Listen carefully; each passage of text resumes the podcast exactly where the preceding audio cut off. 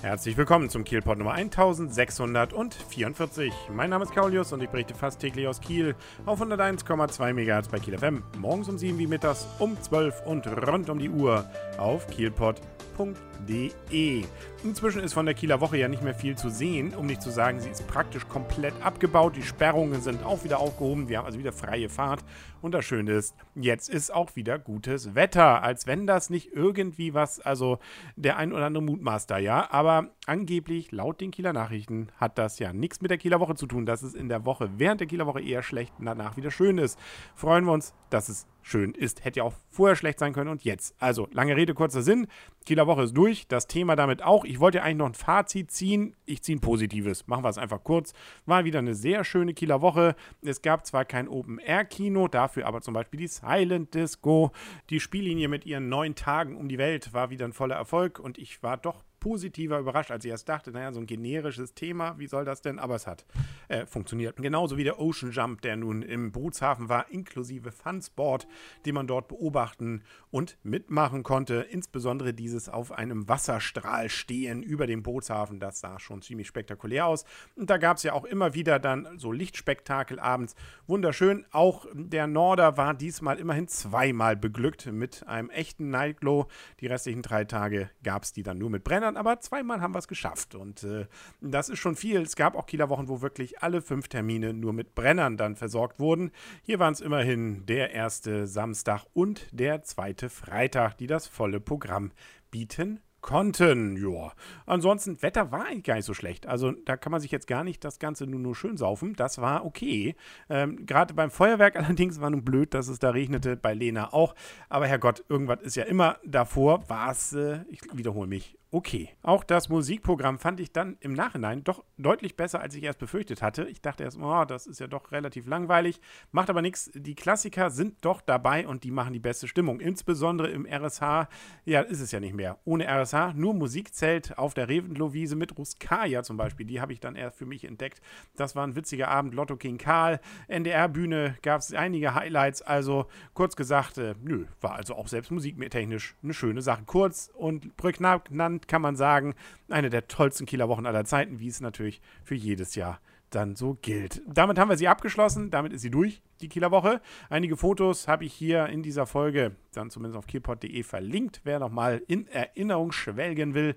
Ansonsten gucken wir, was sonst so passiert ist und da ist sicherlich das Dramatischste gleich am Anschluss an die Kieler Woche, sozusagen von der Nacht in der Nacht von Samstag auf Montag, der Brand in der Feldstraße und äh, der hat mich jetzt persönlich zumindest am Rande betroffen, weil ich wohne da gleich in der Nähe, ähm, eigentlich so 100 Meter Luftlinie entfernt, wenn es überhaupt so weit ist und habe tatsächlich in der Nacht gar nichts mitbekommen. Das liegt auch daran, dass wahrscheinlich der Wind eher Richtung Wick dann zog und äh, wir in der Wrangelstraße gar nichts davon mitbekommen haben, gerochen haben. Erst am Morgen, da war, merkte man dann, huch, die Feldstraße ist abgesperrt. Bin dann auch da zu einer Feuerwehrsdame hingegangen und habe mich erkundigt, beziehungsweise habe erstmal gefragt, was das denn hier für eine Übung ist, beziehungsweise dachte eigentlich, weil hier nämlich gerade Kanalarbeiten an diesem Tag beginnen sollten, ähm, dass das mit der Kanal, mit den Kanalarbeiten irgendwas zu tun hatte, bis mir dann offenbart wurde, nee, da gab es eine Explosion und nee, äh, das war schon deutlich dramatischer in der Nacht.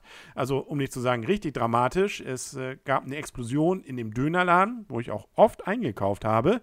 Und äh, diese hat sich dann so durch das Treppenhaus nach oben gearbeitet, äh, dass dann oben der Dachstuhl lichterloh abgebrannt ist und deswegen die Feldstraße auch weiterhin gesperrt ist, weil das einsturzgefährdet ist, was da oben ist.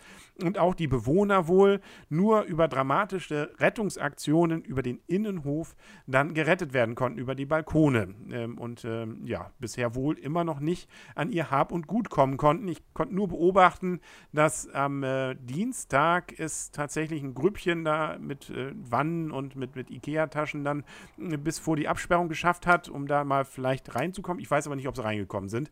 Mein äh, entsprechendes, äh, ich beobachte das Ganze mal gehen, war da nicht ausgeprägt genug, um nicht zu sagen, ich wollte jetzt auch nicht nur als Zaungast da ständig dann solche Sachen beobachten und den Eindruck am machen. Ich, ich würde mich da am Elend der anderen ergötzen. Zum Glück ist wohl keiner ganz ernsthaft zu Schaden gekommen, was die körperlichen Probleme angeht.